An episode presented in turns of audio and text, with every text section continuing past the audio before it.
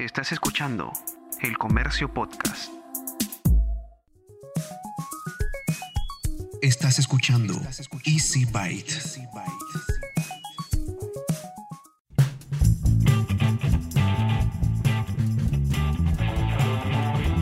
Bienvenidos a un nuevo episodio de Easy Byte, el podcast de tecnología del diario El Comercio. Mi nombre es Bruno Ortiz. En este episodio te traigo tres entrevistas sobre tres temas que estoy seguro te van a interesar. Primero vas a tener información sobre Didi, un nuevo servicio de movilidad que llega al Perú. También te vamos a presentar a Change.org Latino, una plataforma de activismo digital para que la ciudadanía provoque cambios. Y al final vamos a conversar con representantes de HughesNet, un proveedor de servicio de conexión a Internet satelital. Entonces empecemos.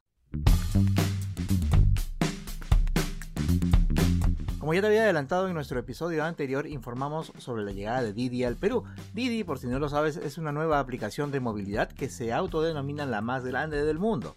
Y como muchos querían saber más sobre este servicio, conversé con Pamela Vidal, gerente de Relaciones Públicas y Comunicaciones de Didi para el Perú, con la finalidad de que nos brinde más detalles al respecto. ¿Con qué ofrecimiento llegan ustedes al mercado local? ¿Cuál es eso que debería hacer que el usuario vuelva a confiar en este tipo de servicios y, sobre todo, elegir el de ustedes. Dale, entonces te cuento un poquito. La oferta de, valor con la que llegamos al país, justamente por la coyuntura, es eh, un precio muy competitivo, que son tarifas de viajes desde 5 soles, y una comisión para socios conductores, que es la más competitiva del mercado, que es únicamente 18%. ¿Qué significa esto? Significa que los socioconductores por cada viaje que realicen van a poder ganar más. Y esta es una comisión que no es como nosotros hemos, hemos enviado en las comunicaciones que, compartimos con los socioconductores registrados. Eh, esto no es una promoción, esta es la comisión que Didi tiene ya definida para, para el mercado local desde el primer día de operaciones, que fue el martes pasado. Eh, y esto les permite entonces recibir en este momento, que sabemos que muchos necesitan más que nunca el ingreso adicional, pues tener un ingreso adicional aún mayor. Y también nos permite que los usuarios, cada vez más usuarios, atrevan y prueben un producto así, porque aunque, aunque suene extraño, aunque pueda sorprendernos, todavía hay una percepción de una parte de la población de que las aplicaciones pueden ser muy caras o que las aplicaciones solamente permiten determinados métodos de pago, cuando eso ya no, no ocurre de esa manera, ¿no? Eh, en el caso de Didi, contamos con una pasarela que permite que las transacciones todas con tarjeta de crédito, con tarjeta de débito, sean en soles, con lo cual es, eh, digamos, la, la, experiencia desde ese lado omite uno de los, de los dolores de cabeza algunos con algunas otras aplicaciones. Y la tarifa desde 5 soles también va a permitir que muchos más usuarios elijan la aplicación por este valor de precio y, eficiencia. La tecnología nos permite tener estos viajes más eficientes, que son estos viajes desde 5 soles.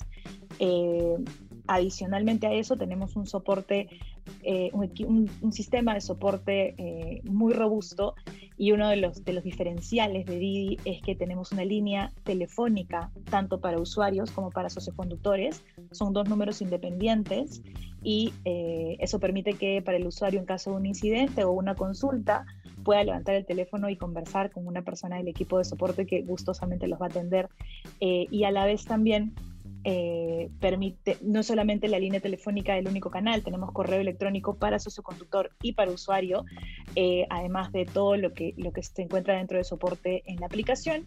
Y las redes sociales, que en el caso de Didi tenemos un fanpage solo para socios conductores, porque entendemos que ellos, sobre todo al inicio, van a tener muchísimas más dudas sobre la operatividad, sobre cómo entender la lectura de las aplicaciones, si bien ya conocen muchas, eh, nosotros queremos eh, marcar una diferencia en el, tipo de comunicación y de relación siempre transparente y siempre brindándoles la mayor información, porque ellos son usuarios muy importantes de la aplicación eh, y necesitan mucha información tal cual los usuarios ya estamos acostumbrados a tener por parte de las apps, ¿no? Todas en general, todas las, que conocemos, las de las que nos brindan video, las que nos brindan soporte de, tecnología y obviamente las de movilidad.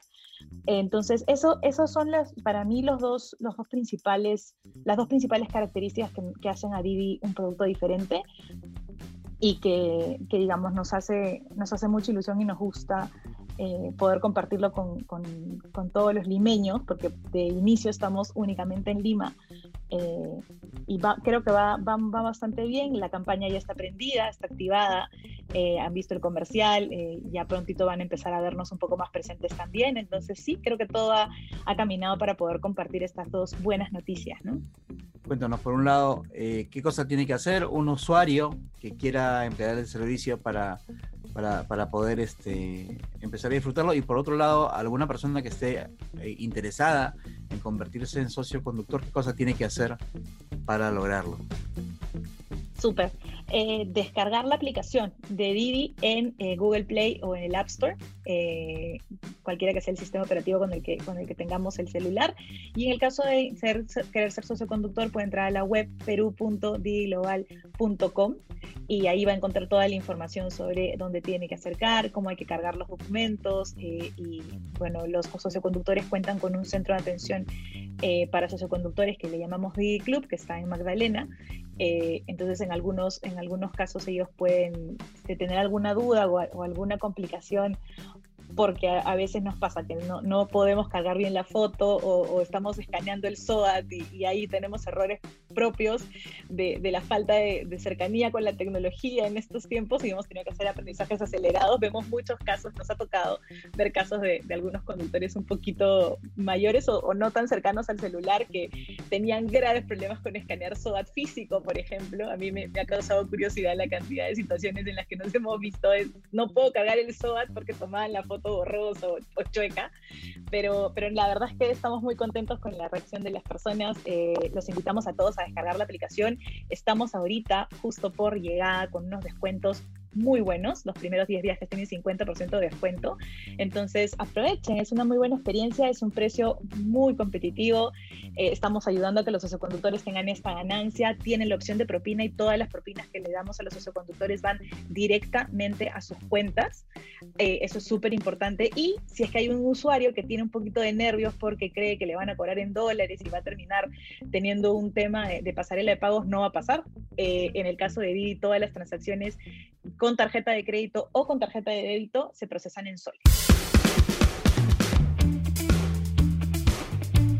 Y ahora estamos con Diana Durán, que es coordinadora de change.org latino, justamente para que nos cuente de qué trata este, este sitio, esta plataforma, que probablemente muchas de las personas que están escuchando esto hayan oído de ella, pero quizás no saben exactamente de qué se trata. Diana, ¿cómo estás? Hola Bruno, un gusto saludarte y un gusto saludar a todos. Cuéntanos, ¿qué cosa es change.org? Change.org es la plataforma del cambio ciudadano más grande del mundo.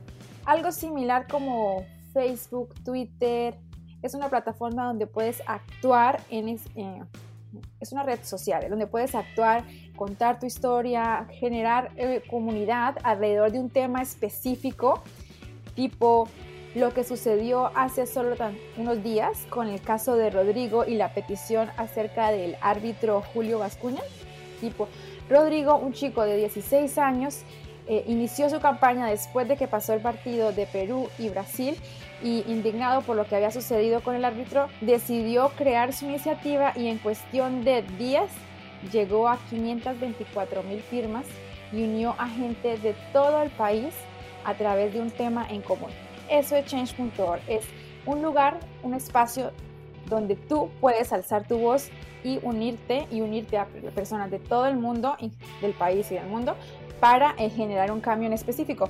En este caso era que lo de la suspensión de la licencia de este árbitro, pero tenemos miles, cientos de historias más. Justamente sobre eso quería, quería andar porque, este, claro, en este caso en particular era por un, un hecho eh, que había indignado a mucha gente y quizás por eso, por eso causó tanto revuelo, pero obviamente esta plataforma no es necesariamente para quejarse eh, contra algo o contra alguien, sino más bien, como tú dices, para pedir eh, el apoyo de las personas con respecto a una propuesta en particular, por ponerlo de alguna forma. Claro, o sea, uno Change.org es una plataforma abierta, gratuita y neutral. Es decir, cualquier persona, cualquier ciudadano puede eh, iniciar su petición y unir amigos, familiares y gente que esté en Piura, que esté en Cusco, que esté en Arequipa y que estén luchando por lo mismo.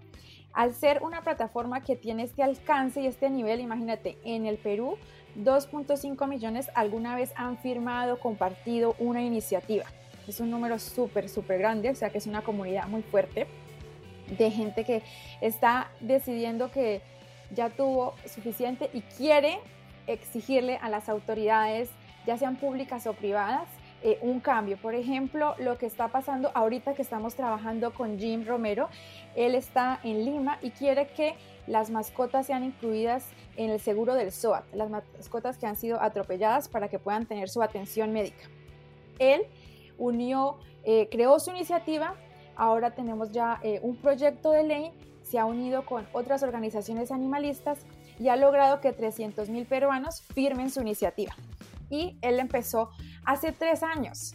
No, es como eh, yo siempre digo, las campañas, eh, a veces los cambios no son fáciles y no se logran de un día para el otro, pero ahora ha estado luchando y uniendo eh, apoyo ciudadano para que este pedido sea, por ejemplo, una realidad en todo el país.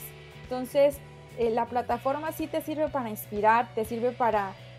a veces que la gente cree que está sola y que nadie va a apoyar su iniciativa y que de pronto no cuenta con los recursos, no tiene un grupo así súper de seguidores en las redes sociales, pero tiene una idea, tiene ganas de cambiar algo en su comunidad, en la ciudad, en el país y decide lanzarse, atreverse con una idea, con un objetivo y ya de finalmente cuando decide qué autoridad es la que puede hacer realidad ese pedido, se lanza con toda y nosotros acá el equipo de Change.org estamos para apoyarlos, para asesorarlos, para que sus ideas y sus iniciativas se vuelvan realidad. ¿Cuánto tiempo es que ya tiene activa la plataforma para el Perú?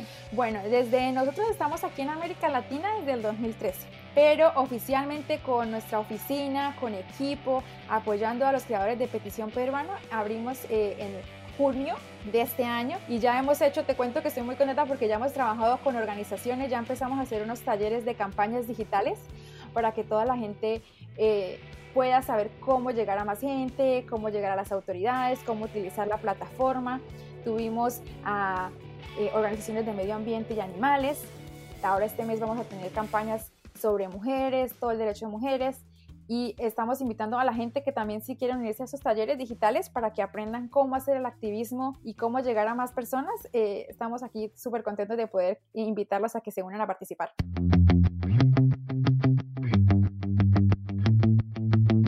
Y estamos ahora en una entrevista especial. Vamos a conversar con Hugo Paredes, que es gerente general de Hughes. Eh, de repente no, no, les, no les suena el nombre de la empresa, pero si escuchan el nombre comercial quizás les suene un poquitito más, que es HughesNet. Justamente vamos a conversar con él sobre eh, los servicios que da esta empresa que en realidad se están eh, haciendo cada vez más conocidos, o por lo menos yo los estoy escuchando cada vez un poquito más, así que vamos a conocer de qué se trata todo esto. ¿Cómo está, señor Paredes? ¿Qué tal? Buenas tardes, Bruno. Muchas gracias por la invitación y muy contento de estar en tus micrófonos esta tarde y para conversar un poquito más sobre Internet satelital y sobre nuestra empresa HughesNet. Efectivamente. Eh, Internet satelital, que en realidad no es una, digamos, eh, yo recuerdo, ya soy un, un, poquito, un poquito grande y recuerdo que hasta hace unos 20 años más o menos, cuando recién se estaba haciendo popular Internet, de pronto había la posibilidad también de brindar el servicio satelital. Había por ahí algún, algún operador que, que, intentó hacer, hacer eso, pero en realidad no, no, funcionó, no funcionó muy bien. Han pasado 20 años y eh, ahora se escucha con mucha fuerza el nombre de HughesNet justamente como proveedor de, servicios de Internet, pero satelitales. Cuénteme en qué consiste la oferta de ustedes eh, y cuáles son, eh, cuál es su público objetivo y cuáles son las ventajas diferenciales que tienen en este servicio. Por supuesto, Bruno. Un punto muy importante que tú estás mencionando es la historia y si retrocedemos un poco el tiempo, cómo eh, las tecnologías satelitales han ido cambiando la, conectividad en el mundo. ¿no? Si nosotros retrocedemos un poco, 20 años atrás, como tú muy bien lo marcaba, 25 años atrás, es cuando se lanza el primer satélite con órbita geoestacionaria, que básicamente lo que significa esto es que permanece en una posición fija e imita la rotación de la Tierra.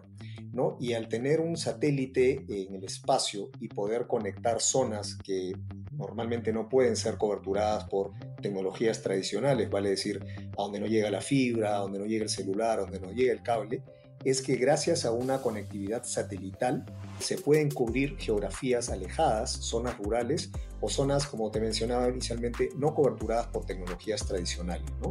Eh, el, hecho o, o la captura de, los segmentos de consumo con tecnologías satelitales se dio principalmente a partir de 2005 cuando Hughes, la empresa, nosotros somos líderes en lo que a sistemas satelitales se refiere, lanza una tecnología pensada justamente en llegar a mercados de consumo, porque originalmente todo lo que se refería en tecnologías satelitales está muy enfocado en empresas, corporaciones, en defensa, ¿no? en gobierno, pero al lanzar satélites de alto rendimiento es básicamente donde se adoptan estas tecnologías a niveles de consumo y a niveles de hogares y pequeñas empresas, ¿no?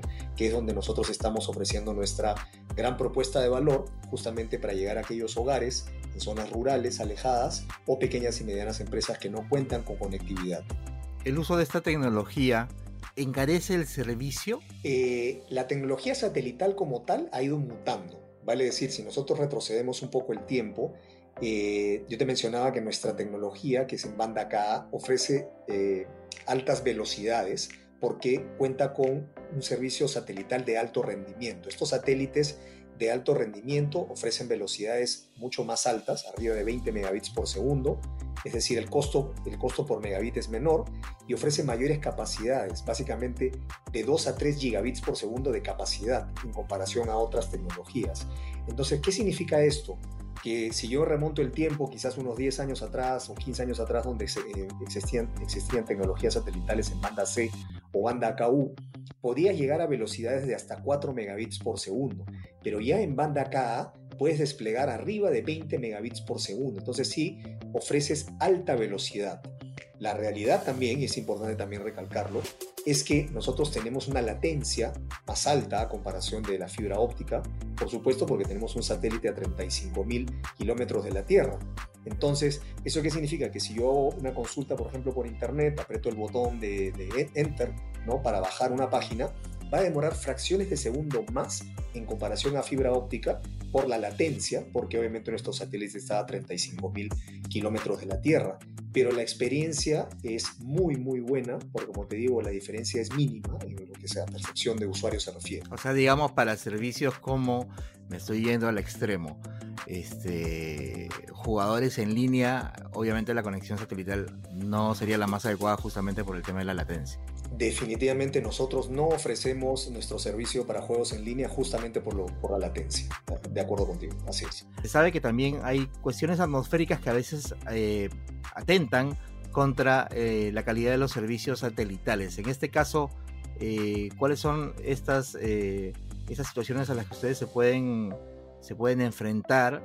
Y digamos, ¿cómo, cómo, cómo hace el usuario en todo caso para para cuando se le, se le presenta uno de, esos, uno de esos casos. Claro, nuestra tecnología, eh, como, te, como te comentaba, eh, te, te, te, permite desarrollar más capacidad y más alta velocidad. Entonces, como son frecuencias altas, son menos vulnerables a temas eh, climáticos. Y lo importante también es que nosotros instalamos, eh, uno de los puntos importantes es que nosotros, nuestro crecimiento en Perú ha sido el 65% de, las, de, los, de los servicios que hemos instalado, ha sido en zonas donde inclusive no tenían ningún tipo de tecnología. ¿No? Y esto son, estamos hablando de zonas muy altas, arriba de 4.000 metros sobre el nivel del mar, zonas donde hay muchas lluvias, ¿no? En la selva, selva baja. Entonces nuestro servicio, eh, al ser un servicio satelital, con una tecnología que permite alta capacidad, no es tan vulnerado a vulnerable perdón, a temas climáticos. Sin embargo, sí se podría atenuar un poco ¿no? cuando hay una lluvia muy fuerte, obviamente por la misma línea de vista, que puede tener un poco obstáculos por la misma lluvia, se podría atenuar un, poco el servicio, pero no se llega a caer y continúa sin ningún problema. el grueso hoy de sus clientes están en, en, zonas un poco más alejadas o me equivoco? No, estás 100% en lo correcto. Nuestro potencial mercado es en zonas eh, no urbanas, vale decir zonas rurales, zonas alejadas a donde la eh, las tecnologías tradicionales no llegan, ¿no? Entonces, básicamente zonas donde no están coberturadas. Entonces, alrededor del 65% de todas nuestras instalaciones son en zonas inclusive donde no había cobertura celular, no había ni siquiera cobertura de voz, ¿no? Es ahí donde nosotros estamos ofreciendo de forma gratificante y acortando la brecha, porque esas zonas no iban a ser atendidas tampoco en el mediano plazo por otras tecnologías porque la, por la escalabilidad y la distancia geográfica de cada, cada población, ¿no? principalmente. ¿Y cómo, cómo se manejan ustedes? ¿Con planes, una tarifa fija? ¿Cómo, cómo es la oferta que tienen ustedes hacia el usuario? Sí, nosotros tenemos eh, dos ofertas en el mercado. Una de ellas es el servicio de HughesNet, que es un servicio post-pago, en el cual un cliente puede adquirir tanto un plan para su hogar como para su pequeña y mediana empresa, es decir, la pequeña y mediana empresa con un RUC eh, adquiere un servicio mensual, un plan mensual, o un, o un hogar también adquiriría un servicio mensual. Nuestros planes empiezan a partir de 20 megabits por segundo de velocidad con 10 gigas de datos. Entonces, ese es en el, en el segmento post-pago. Pero también tenemos un despliegue, eh, hemos lanzado y tenemos el orgullo de decirlo que hemos lanzado el primer Internet comunitario en el Perú de la mano de nuestro socio Facebook, para no solo acortar la brecha digital, sino eh, ayudar a aquellas, aquellos pequeños comercios, a aquellos emprendedores que puedan ser factores de cambio en su localidad. ¿Esto cómo significa? Si yo soy un pequeño comercio, una pequeña bodega, así como puedo vender abarrotes, puedo vender internet por minuto, por semana, por hora, por, minuto no, perdón, por hora, por semana, por mes. Entonces, eh, estamos hablando de una zona en la cual puede ser un área de 20.000 metros cuadrados en el cual un cliente llega y así como compra un, abarrote, arroz, azúcar, puede comprar internet por hora, por semana. Entonces, ese es, gran, eh, es un gran despliegue porque de la mano de Facebook hemos podido lanzar y estamos viendo cómo estamos transformando la vida de personas que no pueden acceder a un plan postpago, obviamente por la condición económica eh, que, que tienen actualmente, pero pueden transformar su vida realmente porque pueden tomar un plan de acuerdo a sus necesidades sin ningún inconveniente, sin pagar en este caso como un servicio mensual eh, como es el postpago como Houston.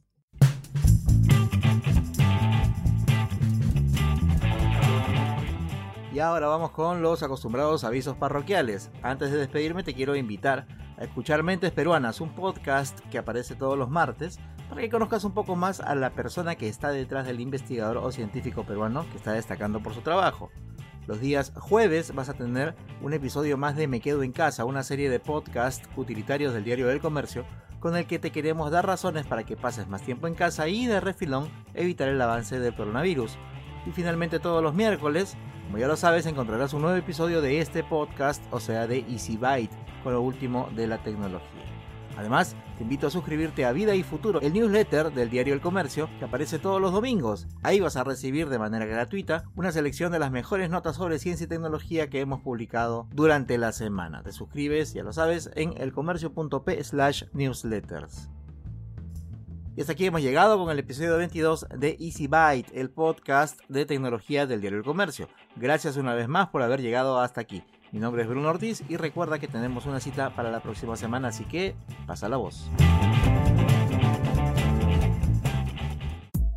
Esto fue El Comercio Podcast.